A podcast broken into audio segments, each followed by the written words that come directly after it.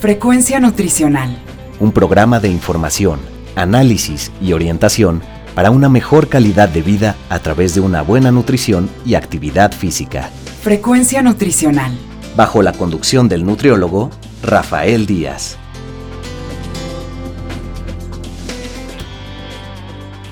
Hola amigos y amigas, les saluda Rafael Díaz García, ya estamos en su programa Frecuencia Nutricional, un programa de la Universidad Autónoma Metropolitana, Unidad Xochimilco, para Guam Radio 94.1 FM. Antes de cualquier otra cosa, quiero agradecer a todos los que durante estos días nos han seguido en nuestra página web y se han puesto en contacto con nosotros vía correo electrónico, Facebook y Twitter. Sus comentarios y sugerencias son muy importantes para todos los que hacemos este programa. Recuerden que Frecuencia Nutricional es un programa hecho por personal docente e investigadores de la licenciatura en nutrición humana de la UAM Xochimilco para todos ustedes, y el cual tiene como objetivo informar, analizar y orientar en los diferentes temas relacionados con la alimentación y la nutrición. El día de hoy contamos como invitada con la presencia de la maestra Lisette Chávez. Ella es alumna del doctorado en biología experimental de la UAM Iztapalapa y sabemos que viene trabajando sobre el efecto tumoral y carcinígeno de la fructosa. La verdad, para nosotros es un gusto poder contar con ella el día de hoy en Frecuencia Nutricional. Eh, maestra Lisette eh, Chávez, bienvenida a Frecuencia Nutricional. Muchas gracias, buenos días, gracias por la invitación. Eh, gracias a usted. Y la verdad es que el tema de la fructosa y su relación, pues no solo sobre el efecto tumoral, carcinígeno, sino también sobre la relación que puede haber en el hígado graso. Es eh, muy interesante. Eh, ¿Por qué no empezamos un poquito eh, desglosando cada uno de estos a grandes rasgos y ya después nos adentramos a las preguntas más específicas?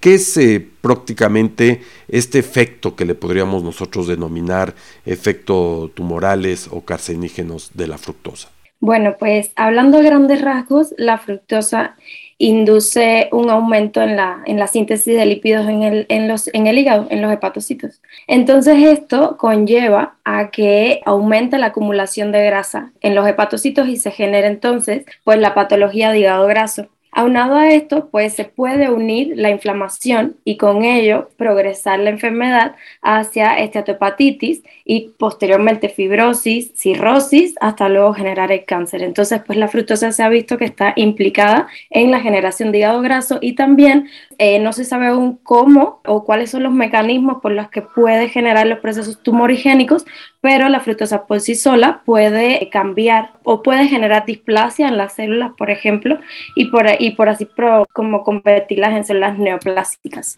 Entonces, aún ese mecanismo en el que cómo la fructosa lo está haciendo no se conoce, pero pues eso lo hemos visto en nuestros estudios y también pues se ha reportado. Pregunto para nuestro auditorio, ¿qué es la fructuosa? ¿Y dónde la encontramos? Porque uno pudiese decir, bueno, ¿qué la produce el cuerpo? ¿La ingerimos con los alimentos? ¿Qué es? Pues la fructosa normalmente puede estar en los alimentos, en las frutas, por ejemplo. La fructosa es un azúcar o un componente del azúcar. El azúcar está compuesto por glucosa, bueno, lo que conocemos como el azúcar de mesa, que es la sacarosa, está compuesto por glucosa y fructosa. Y pues normalmente nosotros consumimos sacarosa, pero en los alimentos ricos en azúcares añadidos, aquí es donde está el problema, porque por lo general se utiliza el jarabe de alta fructosa. Y esto es un aumento del azúcar que nosotros estamos consumiendo diariamente. Entonces nosotros podemos consumir fructosa, ya sea de forma natural, que pues en frutas está controlado porque no vamos a comer un exceso de frutas. Siempre, por ejemplo, es mejor eh, consumir la fruta que el jugo ya que la fruta por lo general en fruta ya tiene fibra también y ayuda al proceso de la eh, digestión y todo esto y la mejor asimilación de la fructosa. Sin embargo, pues como les iba diciendo, pues se puede también, se puede consumir fructosa, ya sea, por ejemplo, en los alimentos ricos en azúcares, que serían panes, galletas, helados, refrescos, sobre todo. Entonces, de aquí es donde podemos estar consumiendo un exceso de azúcar de el recomendado diariamente por la Organización Mundial de la Salud. Usted decía en la industria de alimentos utiliza estos azúcares de alta fructuosa. Eh, los refrescos, por ejemplo, es eh, característico, ¿no? Sí, Por ejemplo, México está dentro de los primeros países con un alto consumo de bebidas azucaradas y dentro de lo que se ha planteado actualmente en la encuesta nacional de salud y nutrición es que muchos de los adultos están cambiando el consumo de agua por el consumo de bebidas azucaradas y esto ya es un problema porque se consume un exceso de azúcares más de recomendado.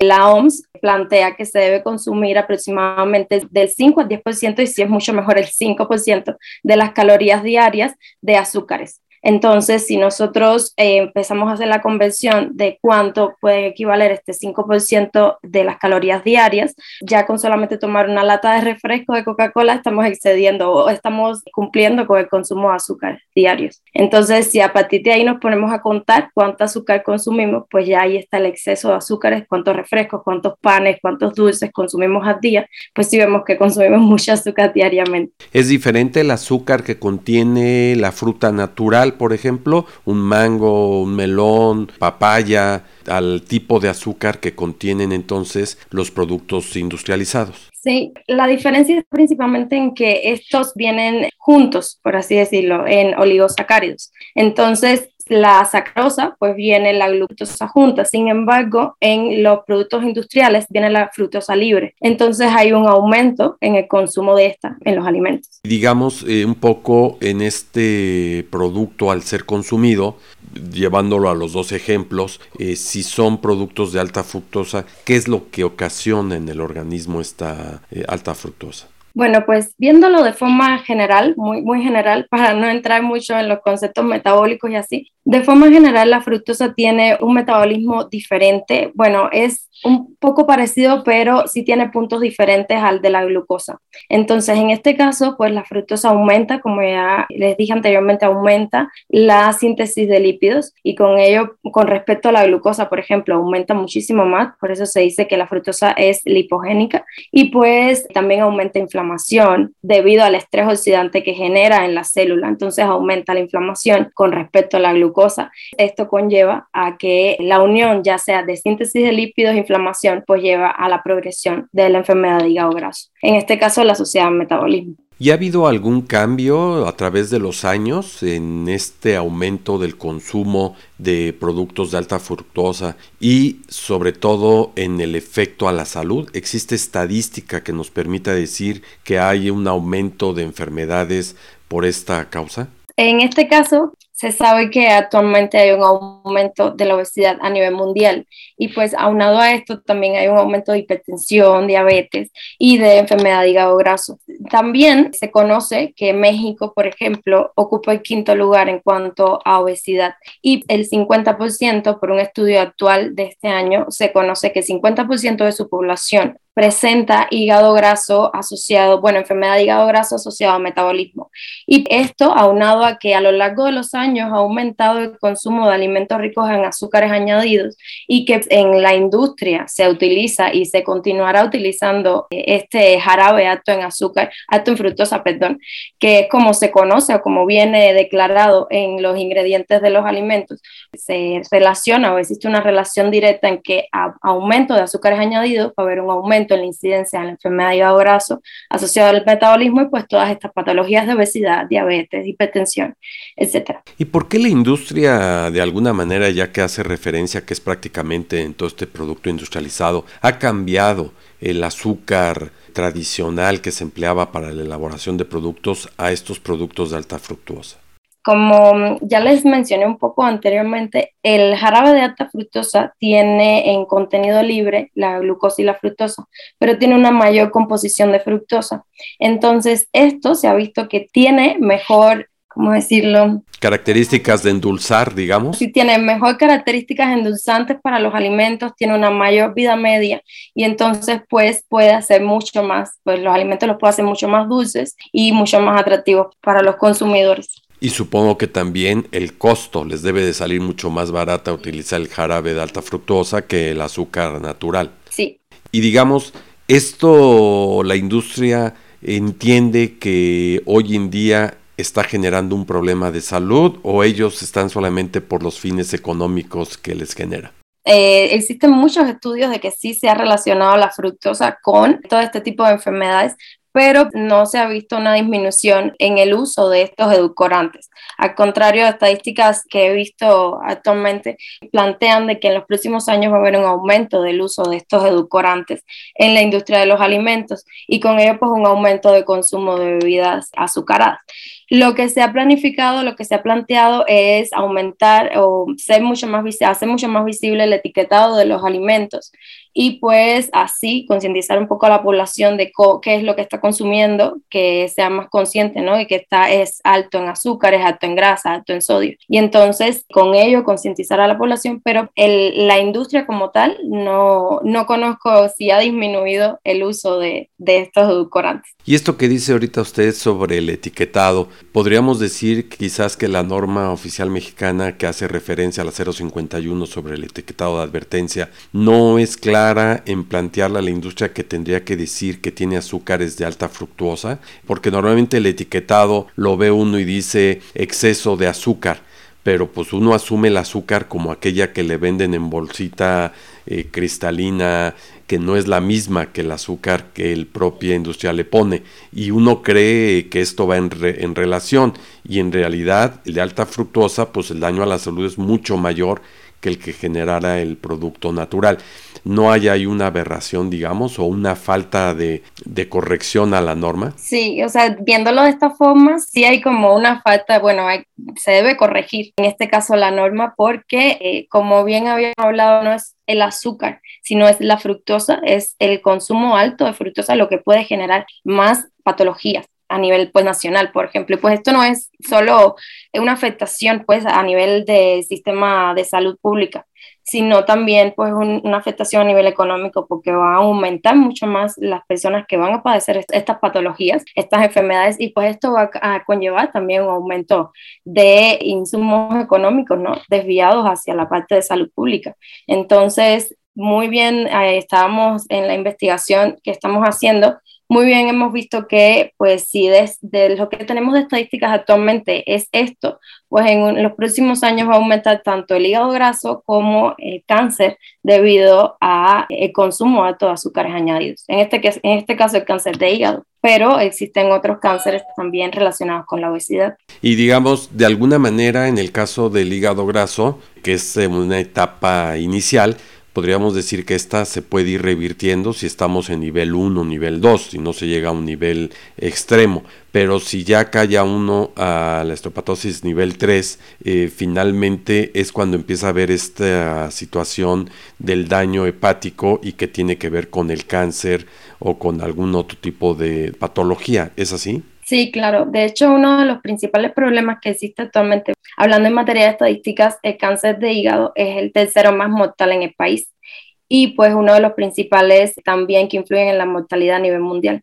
Entonces, teniendo esto en cuenta, esto pasa porque no existen marcadores o no se detectan en etapas tempranas. Y pues ya cuando se detecta el cáncer hepático ya están en etapas muy avanzadas. Entonces, parte de nuestra investigación en el posgrado de biología experimental es que tratamos de buscar marcadores que nosotros podamos llevar a la clínica para que puedan detectarse mucho más fácil, mucho más rápido en los pacientes y puedan tener un mejor diagnóstico y un mejor pronóstico. Entonces, dentro de otros de nuestros objetivos también es encontrar otros blancos terapéuticos que podamos atacar para dar un mejor tratamiento al paciente y que pueda aumentar la sobrevivencia. Y sumándole además de que mucha población, digamos, no se toma la presión arterial, no se hace una prueba de glucosa, que realmente podría uno estar pensando que son o gratuitas o realmente muy bajas en costo, el pensarse en hacer un estudio de una tomografía o algún estudio más específico para ver en qué condiciones se encuentra el hígado, cuando además tiene un costo muy elevado, pues la población en general no lo hace y esto pone en mayor riesgo a la población, ¿no? Sí, así es. Dentro de las cosas para el diagnóstico del hígado graso se encuentra el ultrasonido. Bueno, de los más accesibles, porque de otro caso serían biopsias. Entonces, no tenemos tampoco estudios accesibles, me refiero económicamente a la población, para que pueda eh, hacerse un estudio eh, constante que este tipo de pacientes diagnosticados con hígado graso, por ejemplo, pues necesita un seguimiento a, a, lo largo de los años y pues esto es lo que no, no tenemos, por eso queremos marcadores que puedan servir para separar a estos pacientes, de decir, bueno, estos pacientes pueden ser propensos a un, a un eh, cáncer y pues en etapas tempranas se puede detectar mucho mejor y pues darle un mejor tratamiento y pues prevenir el cáncer. Y digamos el tratamiento, ya que dice usted ese término, ¿cuál es? Entendería yo que quizás eh, plantearíamos que el primero es reducir el consumo de estos productos, evitarlos eh, si se puede, pero una persona que ya pues los ha consumido, que ya tiene hígado graso, que ya tiene inclusive en un peor nivel un problema de cáncer, ¿qué es lo que se hace? Como estamos hablando también, si todavía es hígado graso, se puede controlar con la dieta, es algo que es reversible. Entonces la dieta siempre juega un papel muy importante en todos estos tratamientos. Ya una vez que tenemos, o bueno, que se tiene cáncer, existen diferentes líneas de tratamiento. Entre las primeras que se utilizan eh, o que se han utilizado a lo largo de los años se encuentra, por ejemplo, inhibidores de eh, receptores tirosinquinasas, que serían, por ejemplo, el sorafenib, y actualmente existen otros inhibidores eh, inmunológicos o checkpoints inmunológicos que se denominan como acetolizumab o bevacizumab, que son unas terapias muy prometedoras actualmente, sin embargo, pues siguen siendo muy caras para eh, los pacientes. Pero pues depende, porque otra cosa que también influye es que depende qué tipo o qué subtipo de tumor tienen estos pacientes, porque no todos los pacientes tienen el mismo tipo de tumor. Entonces, por ejemplo, estamos hablando de un paciente que consume alcohol, de un paciente que consume una dieta alta en azúcar, por ejemplo, o de un paciente que consume una dieta alta en grasas. Entonces, el tipo de tumor es diferente. Y por eso existen tratamientos a los que muchos pacientes no responden. Y eso es dentro de nuestros objetivos encontrar nuevas líneas de tratamiento para estos pacientes con un, un tipo de tumor específico o generado por una dieta alta en azúcares. En el laboratorio, en el trabajo que está haciendo de doctorado en específico, ¿es esto lo que están desarrollando? Encontrar tipos de fármacos que permitan eh, mejores condiciones en el paciente. ¿Por qué no nos platica un poco qué es lo que hace en el desarrollo de su trabajo de doctorado? Bueno, tratamos de hacer o de encontrar nuevos marcadores. Esto lo hacemos por medio de modelos murinos, es decir, con ratoncitos. Además, llevamos estudios de secuenciación masiva. Estos estudios de secuenciación masiva nos permiten encontrar los marcadores o los genes blancos sobre los cuales podemos incidir y en este caso qué genes pudieran estar alterados en este tipo de tumores en los pacientes y que se puedan utilizar como un perfil específico de estos pacientes. Es decir, los pacientes que tengan estos genes elevados o disminuidos son propensos a desarrollar este tipo de cáncer o tienen este subtipo de tumor y pues a ellos se le puede aplicar cierto tipo de tratamiento que a otros no. Entonces esto es muy importante para distinguir qué genes están implicados en estas rutas por la fructosa y pues de ahí también encontrar nuevas líneas de tratamiento, ya sean también, no nos dedicamos directamente a descubrir nuevos fármacos, pero también nuevos blancos sobre los cuales pudieran en un futuro e incidir nuevos fármacos o fármacos ya existentes, que sería llamado reposicionamiento farmacológico. Las características en la población, eh, digamos, raza, puede ser también una característica que dé la diferenciación del tipo de cáncer que se desarrolla, amén de que si fue generado por alcoholismo, por aumento de una dieta alta en alta fructuosa o en algún otro tipo de compuesto. Sí, si vemos, por ejemplo, en la región de acá de México, es una población mucho más propensa a obesidad, mucho más propensa a diabetes. Y pues aquí pudiera jugar un papel eh, específico la generación del hígado graso asociado al metabolismo, la enfermedad de hígado graso asociada al metabolismo. Entonces sí pudiera también jugar un papel muy importante en la genética. Y aparte de la reducción del consumo del azúcar en términos generales, pero sobre todo de estos productos industrializados de alta fructosa. Algunas otras eh, condiciones pueden favorecer el que esto disminuya. Por ejemplo, digo, la actividad física o alguna otra que se le parezca. El consumo de algún alimento en particular, por ejemplo, ya hablamos de que hay que evitar los productos industrializados, pero hay algún consejo, a lo mejor pongo alguno que no tenga que ver, pero la avena, eh, ¿no? que es muy recomendada para muchas cosas. En realidad, lo más importante, como estuvimos hablando, es que la dieta juega un papel muy importante en estos tipos de enfermedades metabólicas. Entonces, disminuir el consumo de alimentos industrializados, el consumo de azúcares en este caso, y pues aumentar el consumo de alimentos naturales. Siempre es llevar un balance. Entonces, es aumentar el consumo de frutas, aumentar el consumo de vegetales, tomar agua y pues disminuir el consumo de este tipo de alimentos industrializados. También aunado pues a lo que estábamos hablando de la actividad física. Y digamos, la gente cuando ya identifica el problema como tal, ¿Qué tipo de estudios son los que ustedes aconsejan, aparte de visitar al médico, al especialista, pero cuáles son los estudios que recomiendan hacerse para poder tener un seguimiento sobre la propia enfermedad? En la parte clínica, nosotros no trabajamos directamente con la parte clínica, pero lo que se recomienda pues es hacer estudios a nivel sanguíneo, pues la química sanguínea, sobre todo triglicéridos, colesterol, las enzimas, las transaminasas del hígado y también si ya es un paciente que se detectó con hígado graso, pues ya es dar un seguimiento y llevarse y pues realizarse eh, ultrasonidos para ver cómo es el estado, si ha disminuido, si ha aumentado, en este caso, el hígado graso y con ello algún marcador de inflamación que pueda dar indicios de fibrosis, por ejemplo, o de esteatopatitis, que sería ya unido a la etapa inflamatoria. Y al principio de la plática, doctora, nos hacía referencia eh, sobre todo algunos datos de la encuesta nacional de nutrición. Pero me gustaría preguntarle, ¿el problema es serio en México o es un problema que pudiésemos verlo aislado? No el caso del sobrepeso y la obesidad, que ya nos dijo usted que en México es altísimo, el problema del daño del hígado graso, el problema del cáncer hepático.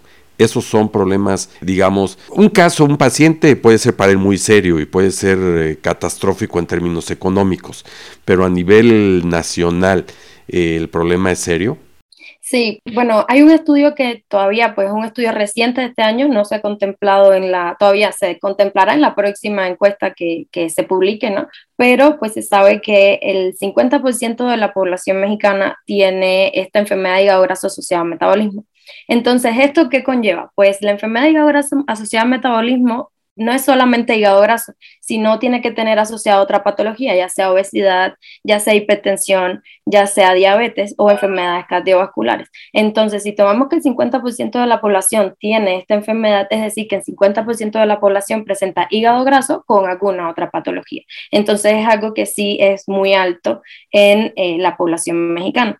La encuesta nacional de salud y nutrición, pues sí se sabe que a nivel nacional, ya sea en una zona rural o en las zonas céntricas, por ejemplo, en las capitales o así en las ciudades, pues se sabe que hay un alto consumo de alimentos industrializados, en específico alimentos ricos en azúcares, y ya sea en todos los grupos etarios, no solamente en los adultos, sino en todos los grupos etarios, desde los niños hasta los adultos. Entonces es algo que sí es muy generalizado, es muy alto y pues lo que causó un gran revuelo es que se está cambiando el consumo de agua por el consumo de alimentos ricos en azúcares añadidos. Entonces esto pues sí es un problema a nivel nacional. ¿Y de los grupos etarios en población mayor o ya los niños estamos encontrando un problema serio? Sí, en los niños estamos encontrando un problema serio también. Y pues aquí no hay más que la información y sobre todo la orientación a los padres de familia y la concientización de un problema que a la larga puede ser un problema de por vida, ¿no? o de un mal estado de vida de la población. Una de las cosas las que tratamos también con este trabajo es concientizar a la población de estos problemas de la fructosa y que no solo está relacionado con obesidad, no solo está relacionado con la enfermedad de hígado graso, que es algo que todavía está muy a la sombra, es que se relaciona también con el cáncer. Una de las cosas importantes que, pues, que hemos encontrado en nuestros resultados es que no solo tiene un efecto sobre el hígado, por ejemplo, que es lo que estudiamos, sino que también tiene un efecto sobre pulmones, donde hemos encontrado, por ejemplo, cáncer en los pulmones, tumores en los pulmones, y también hemos encontrado modificaciones en el intestino, modificaciones en el corazón. Entonces, no es solamente algo a nivel hepático, sino a nivel sistémico. O sea, el efecto del consumo de la fructuosa. Así es. Suena interesante porque uno lo asume normalmente que tiene que ver con la obesidad y con todos los órganos más vinculados a ello, pero bueno, pues cualquier órgano puede estar vinculado a un problema de sobrepeso y obesidad, pero lo que usted nos dice ahorita, por ejemplo, del pulmón, pues es algo serio. Doctora, algo que quisiera agregar, estamos finalizando. Solamente recalcar que no es eliminar totalmente de la dieta eh, los alimentos pues, ricos en azúcar, porque es algo que es muy, muy difícil actualmente, pero sí moderar su consumo y disminuyendo el consumo de estos alimentos ricos en azúcar es aumentar el consumo de alimentos saludables como frutas, verduras, hacer ejercicio y tener en cuenta todos estos problemas que conlleva el consumo de este tipo de alimentos. Doctora Lisset eh, Chávez Rodríguez, ya pronto doctora. Eh, Chávez Rodríguez, es un gusto el que haya estado con nosotros en Frecuencia Nutricional y ojalá podamos contar en otra ocasión con su presencia. Muchas gracias por la invitación. Frecuencia Nutricional. Pues amigos y amigas, estamos terminando nuestro programa, el cual esperamos haya sido de su agrado. Recuerden que podemos seguir en contacto a través de nuestra página web www.frecuencianutricional.wordpress.com, en donde pueden ver los vínculos de Facebook, Twitter e Instagram. Asimismo, lo pueden hacer enviándonos sus comentarios a nuestro correo electrónico frecuencianutricional@correo.xoc.1.mx. Les recuerdo que pueden escuchar todos nuestros anteriores programas en las plataformas de Miss Cloud y Spotify. Solo me resta agradecerle a Alfredo Velázquez, productor del programa, a nuestros colaboradores, la doctora Norma Ramos, coordinadora de la licenciatura en Nutrición Humana de la UAM Xochimilco, a Carlos Felipe Rayo y a Emanuel Cervantes Gaspar, quienes hicieron posible la realización de este programa. Finalmente, gracias a todos ustedes por escucharnos, se despide Rafael Díaz, quien nos invita a estar en nuestra siguiente emisión de Frecuencia Nutricional. Frecuencia Nutricional. Un programa de información, análisis y orientación para una mejor calidad de vida a través de una buena nutrición y actividad física. Frecuencia Nutricional. Una producción de la Unidad Xochimilco para Guam Radio 94.1 FM.